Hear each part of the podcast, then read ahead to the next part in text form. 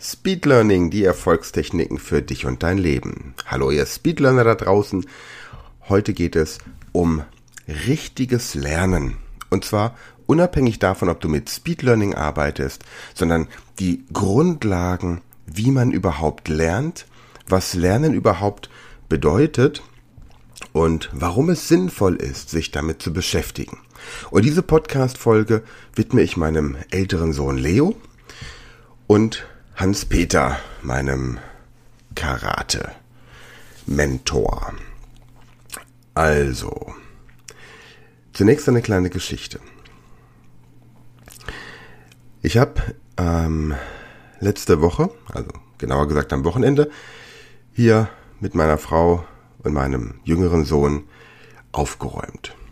Frühjahrsputz im Winter und dabei haben wir das Kinderzimmer umgestellt. Und in dem Kinderzimmer, in dem Jonathan jetzt lebt, waren noch ein paar Möbel von Leo und da waren noch ein paar Andenken drin. Aus der Zeit, als er noch jünger war, kleiner war, unter anderem ein Brief, den er im Alter von sieben Jahren einmal geschickt bekommen hat von einem Mädel, das er auf einem Campingplatz kennengelernt hat. Dann habe ich diesen Brief abfotografiert und ihm geschickt und gefragt, ob er sich noch an dieses Mädel erinnert und dem war so, auf jeden Fall kamen wir dann so ins Gespräch und die Frage war, ob er ihr nicht einen Brief schreiben wolle, um zu hören, wie es ihr geht und ob sie auch noch weiß, wer er ist. Und dann erzählte er mir doch tatsächlich, dass er noch nie in seinem Leben einen Brief geschrieben hat. Und er ist 15. Dann habe ich ihn gefragt, ob er am Geburtstag keine Geburtstagskarten verschickt, an Weihnachten keine Weihnachtskarten. Und dann meinte er, war bislang alles noch nicht notwendig und er hätte noch nicht mal eine eigene E-Mail-Adresse. Und das gab mir zu denken. Also zum einen gab es mir zu denken, dass man mit 15 noch keinen Brief geschrieben hat. In welcher Form auch immer. Und dann gab es mir zu denken, dass er keine E-Mail-Adresse hat mit 15. Okay, er wird im Sommer 15. Wollen wir mal nicht so sein, er ist 14.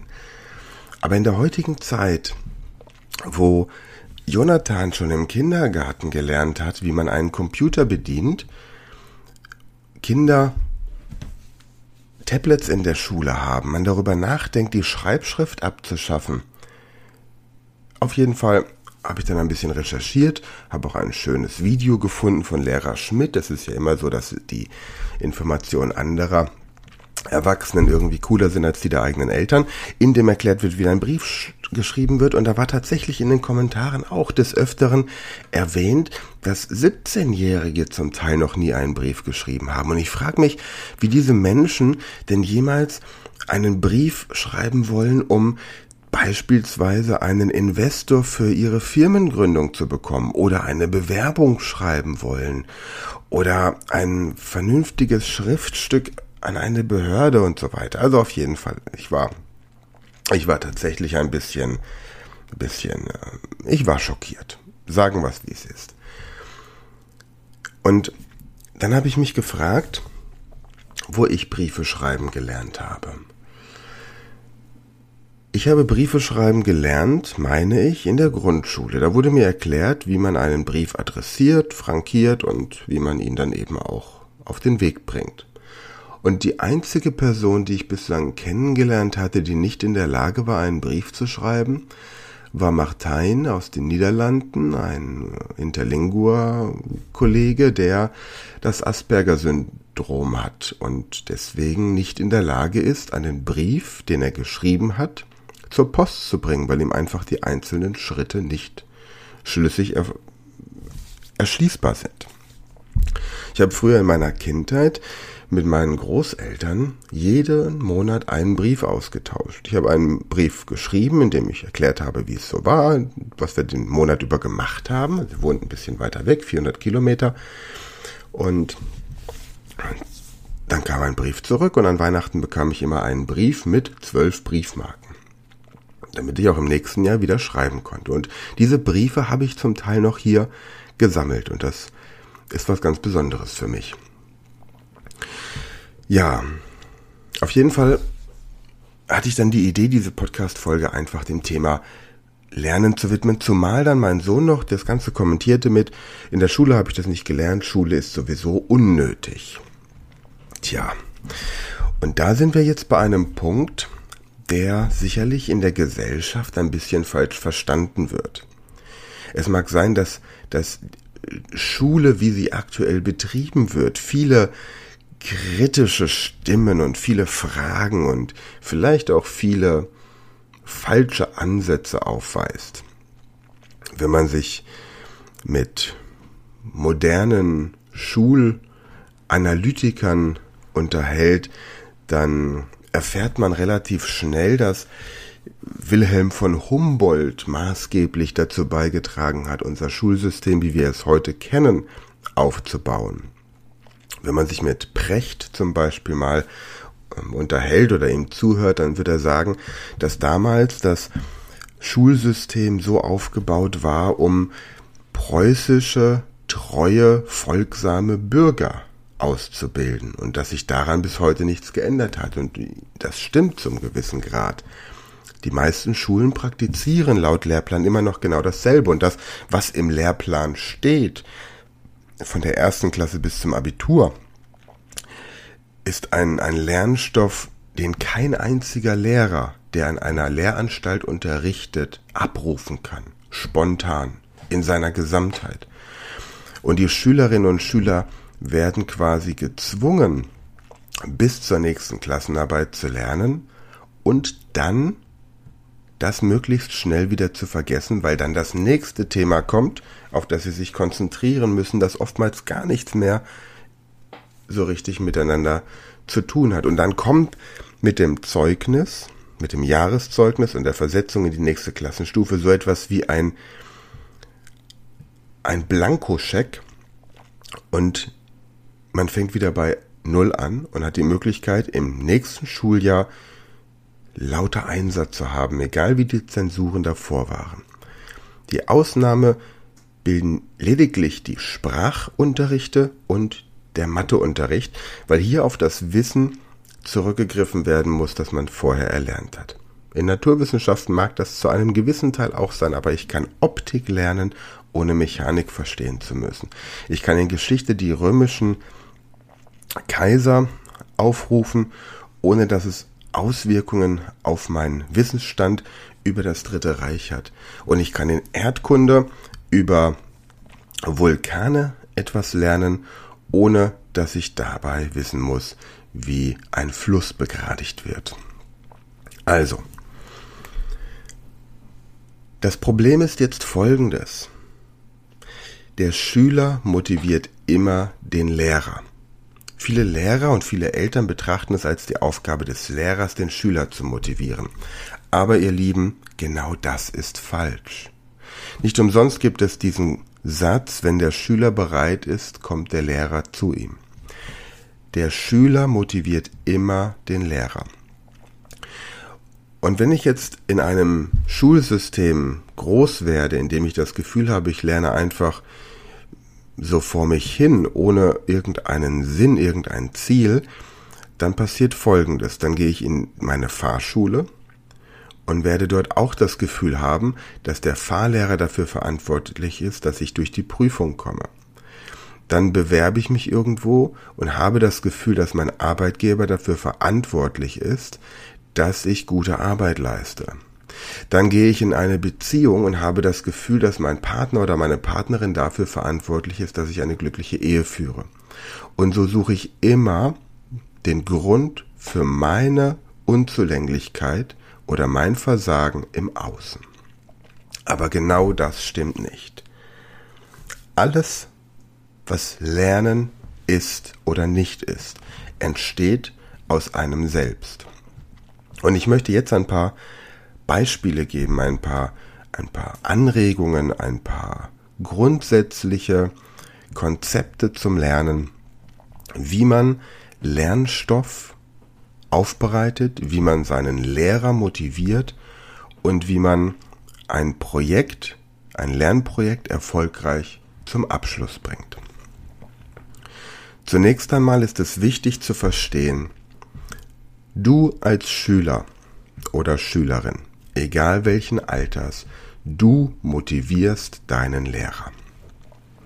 Das heißt, bist du gut vorbereitet, hast du dich in die Materie eingelesen, hast du die Inhalte des letzten Mals wiederholt, dann ist dein Lehrer motiviert, weiterzumachen. Dann hat dein Lehrer Spaß, dann kommt er gerne zu dir. Ich gebe dir drei Beispiele dazu. Beispiel 1. Du möchtest Klavier spielen lernen. Der Klavierlehrer zeigt dir eine, Übung, eine Übungssequenz. Du wiederholst diese Übungssequenz im Laufe der Woche so oft wie du kannst. Ihr kommt zur nächsten Stunde. Der Klavierlehrer merkt, dass du das kannst. Das ist ein Kompliment für ihn. Er gibt sich Mühe. Und dann fragst du ihn plötzlich, wie man diese oder jene Stücke spielen kann. Und dann wird er motiviert sein, dir das zu erklären, weil er weiß, dass sein Wissen, seine Erklärung bei dir auf fruchtbaren Boden stößt. Beispiel 2. Du kommst zur Fahrschule und das, was in der letzten Stunde gelernt wurde, hast du auf dem Kasten. Du bist aufmerksam, du verinnerlichst die Dinge, die du lernst, du stellst kluge Fragen, also keine Fragen, die dich zum Klauen machen, sondern Fragen, die Sicherheitsaspekte betreffen, die mögliche Alltagssituationen, die dir schon begegnet sind, betreffen und motivierst so deinen Fahrlehrer. Nicht übertreiben mit den Fragen, dann ist der Fahrlehrer genervt. Gute Fragen stellen. Fragt auch immer den Lehrer, wie er das früher gelernt hat. Lasst ihn seine Geschichte erzählen. Auch das ist etwas, was Lehrer gerne tun. Beispiel 3. Du kommst in den Matheunterricht und es gab in der letzten Stunde einen Test, bei dem du schlecht abgeschnitten hast. Jetzt gehst du nach Hause und rechnest und rechnest. Du gehst zu deinem Lehrer und fragst, welche Aufgaben du am besten wiederholen sollst. Du lässt dir das Ganze noch einmal erklären und dann gehst du zu deinem Lehrer und fragst ihn, ob du ihm einmal erklären darfst, wie man das richtig rechnet. Denn das ist eine weitere ganz wichtige Methode.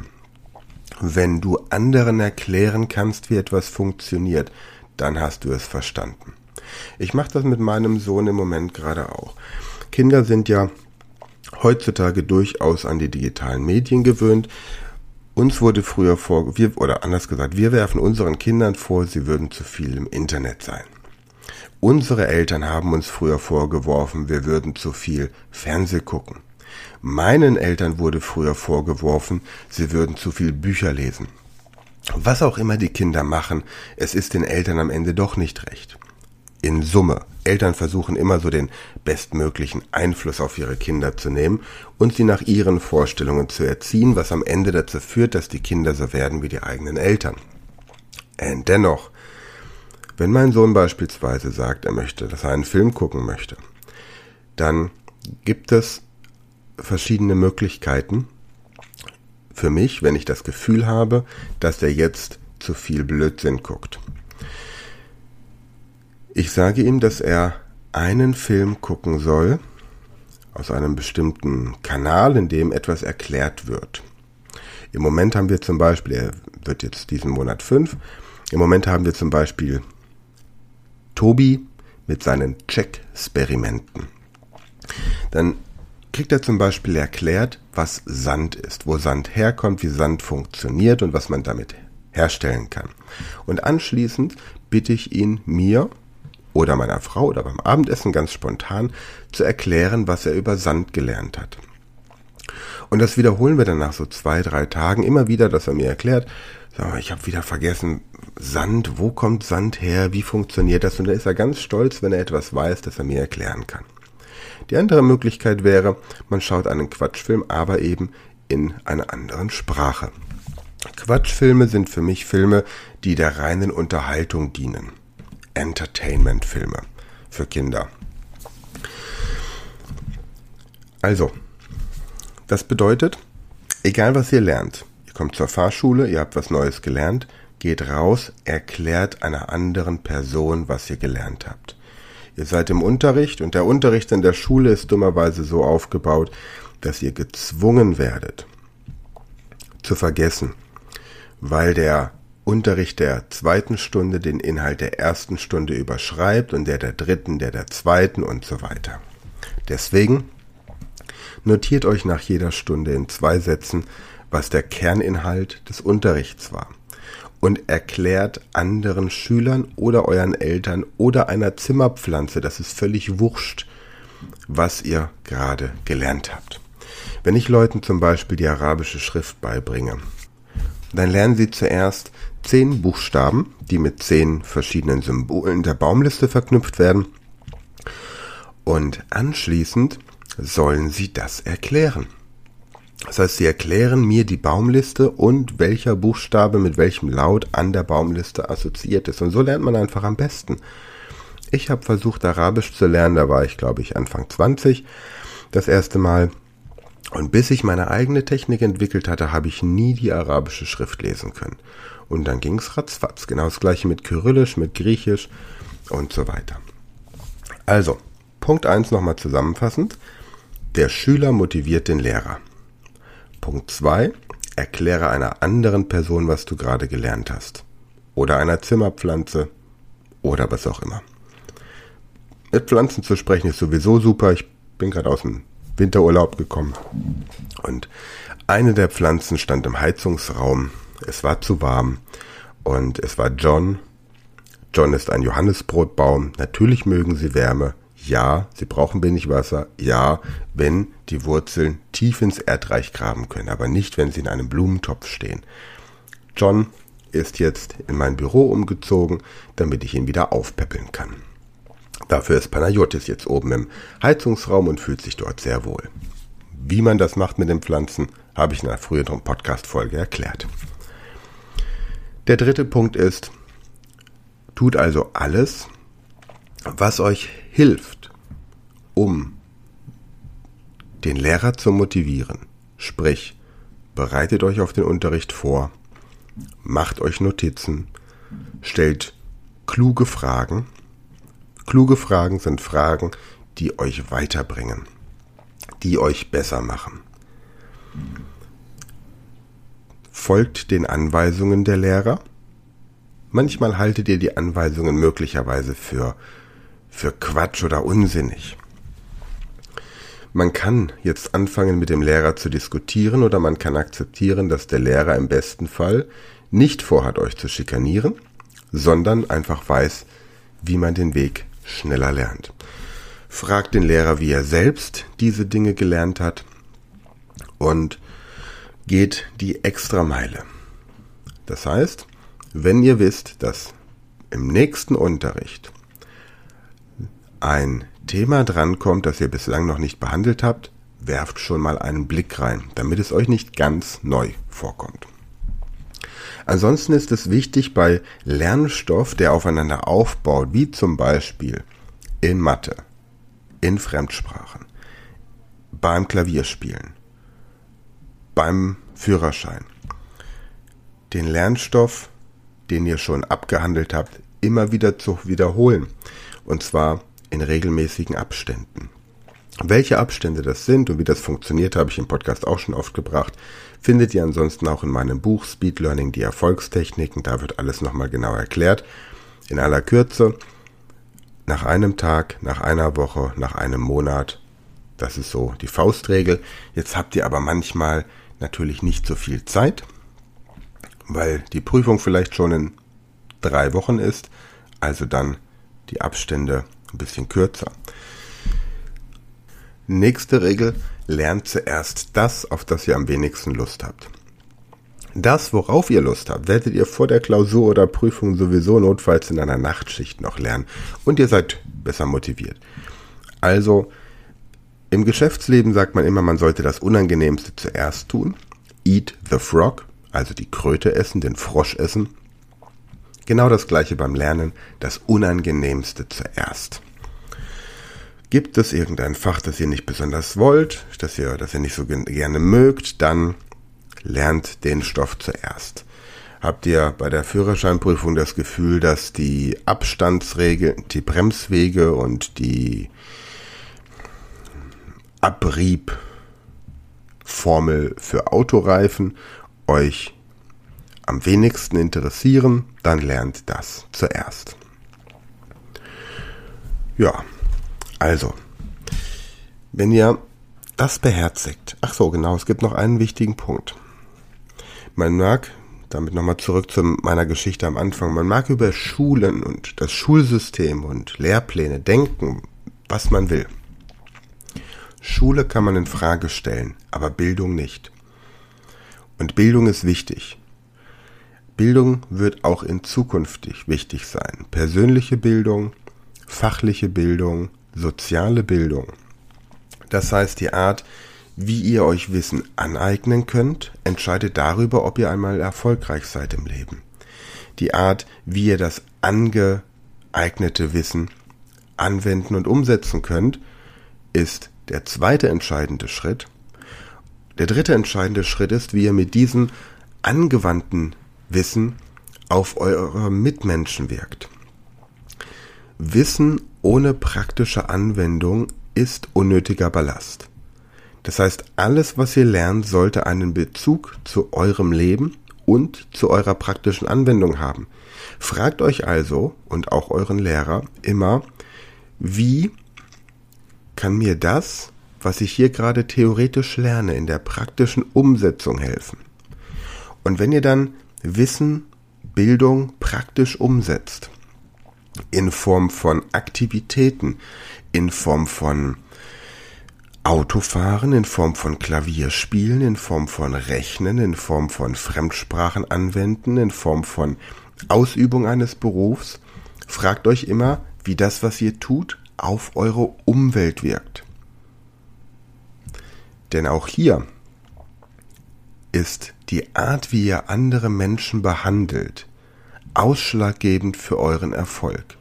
Ihr werdet im Leben niemals erfolgreich ohne andere Menschen. Wenn ihr ein Produkt verkaufen wollt, braucht ihr Kunden, die es kaufen. Wenn ihr eine Dienstleistung verkaufen wollt, braucht ihr Kunden, die es kaufen. Wenn ihr ein Produkt verkaufen wollt, braucht ihr Vertriebsleute, die es verkaufen. Wenn ihr eine Dienstleistung multiplizieren wollt, braucht ihr Franchise-Nehmer oder Partner, die diese Dienstleistung ebenfalls anbieten. Ihr braucht Leute, die diese Dienstleistung erlernen und so weiter und so fort. Und wenn ihr eure Mitmenschen schlecht behandelt, respektlos behandelt, weil ihr nie gelernt habt, wie gute Umgangsformen sind, und auch das lernt man leider nicht in der Schule, dann werdet ihr es nicht schaffen.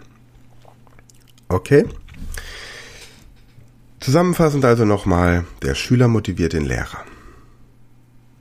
Immer. Ohne Ausnahme. Es ist nicht die Aufgabe des Lehrers, den Schüler zu motivieren. Punkt. Punkt 2 erklärt einer anderen Person, was ihr gerade gelernt habt und was man damit tun kann. Schritt 3. Bringt euer Wissen auf einen optimalen Stand. Bildung ist wichtig, aber Wissen ohne praktische Anwendung ist nutzloser Ballast. Also bringt euer Wissen in die Umsetzung. Und das vierte, lernt Menschen respektvoll und so zu behandeln, dass sie gerne an euch denken, gerne an euer Produkt oder eure Dienstleistung denken und gerne euer Produkt oder eure Dienstleistung in Anspruch nehmen. Und auch der Tafeldienst in der Schule ist eine Dienstleistung. Und auch die Aus Aufsicht auf dem Pausenhof ist eine Dienstleistung oder das Auto zu waschen ist eine Dienstleistung. Dem Klavierstimmer ein Brötchen zu schmieren ist eine Dienstleistung. Wenn eine Arbeit getan werden muss, dann hat sie es verdient, gut getan zu werden. Am Ende motivierst du immer die anderen. Mit meinem Podcast motiviere ich nicht euch, sondern ihr motiviert mich durch eure Rückmeldungen zu diesem Podcast. Und letzte Woche ist etwas passiert. Ich habe ja immer meinen Aufruf, dass äh, ich darum bitte, mein Brunnenbauprojekt in Ghana zu unterstützen.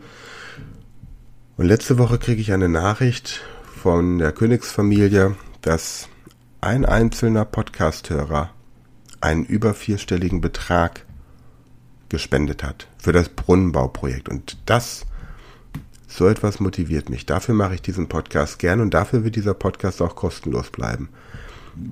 Und wir werden ab März drei Sozialprojekte in Ghana unterstützen. Das eine wird das Pflanzen von Bäumen sein, das andere wird mein Brunnenbauprojekt sein und das dritte wird ein Schulprojekt sein. Ich treffe mich Anfang März mit der Königsfamilie, da werden wir die Details ausarbeiten und dann gibt es verschiedene Produkte bei uns auf der Website und wenn man diese erwirbt, dann gegen eine Spende für das jeweilige Brunnenbauprojekt oder Baumpflanzprojekt oder Schulprojekt. Kann man sich raussuchen. Gut. Das war jetzt ein sehr langer Podcast, aber ich glaube, es ist wichtig, einfach mal für die Schülerinnen und Schüler und aber auch für die Lehrer. Es geht jetzt nicht darum, dass die Lehrer sich entspannt zurücklehnen und, ähm, und sagen, ich muss nichts mehr machen, sondern der Schüler muss ja mich motivieren. Nein, falsch. Denn der Lehrer motiviert den Direktor. Und der Direktor motiviert das Kultusministerium. Es geht immer von unten nach oben. Derjenige, der für dich etwas tun kann, wird durch dich motiviert. Und alle sitzen immer nur da und jammern, auch viele Lehrer. Ich krieg das mit in den, in den Lehrergruppen, in den sozialen Netzwerken, wenn ich da reingucke. Es wird viel lamentiert und gejammert. Und jeder gibt der Obrigkeit, der übergeordneten Stelle die Verantwortung, dass die sich um nichts kümmern. Nein, so funktioniert das nicht. Und wenn Lehrer schon jammern und lamentieren, wie sollen sie dann von den Schülern erwarten, dass die Schüler sie motivieren? Okay. Das war's für heute. Jetzt macht euch ans Lernen, motiviert eure Lehrer und wir hören uns nächste Woche wieder. Bis dann.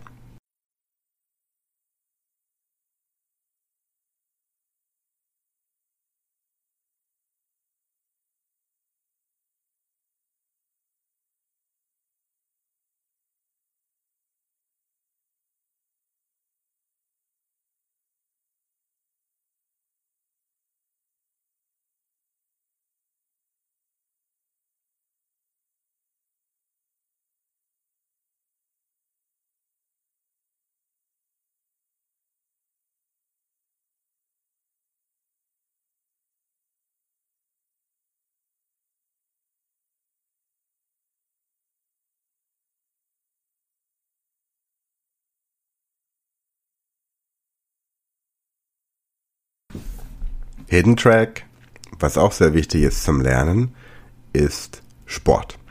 Und wir haben jetzt endlich unseren Speed Learning 15 Wochen Fitness Workout im Shop.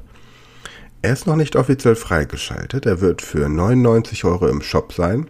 Aber wenn du diesen Fitness Workout möchtest, 15 Wochen geht immer 5 bis 10 Minuten ein Workout und Du wirst richtig spürbare Ergebnisse kriegen. Du wirst ähm, merken, wie dein Körper leistungsfähiger wird. Ich habe das Workout entwickelt damals, als ich vor zwei Jahren auf den schwarzen Gürtel im Karate trainiert habe. Einfach weil man ein tägliches Workout gebraucht habe. Und habe da Ken mit ins Boot geholt. Ken ist ein junger Mann, der Kalanetics macht, einer von denen, der Liegestütze macht, ohne dabei die Füße auf dem Boden zu haben. Soweit bin ich noch nicht, aber nah dran und du kannst das auch schaffen. Und gleichzeitig wirst du dadurch leistungsfähiger im Business, du brauchst weniger Schlaf, du bist tagsüber wacher im Kopf und du wirst natürlich auch in anderen Sportarten leistungsfähiger.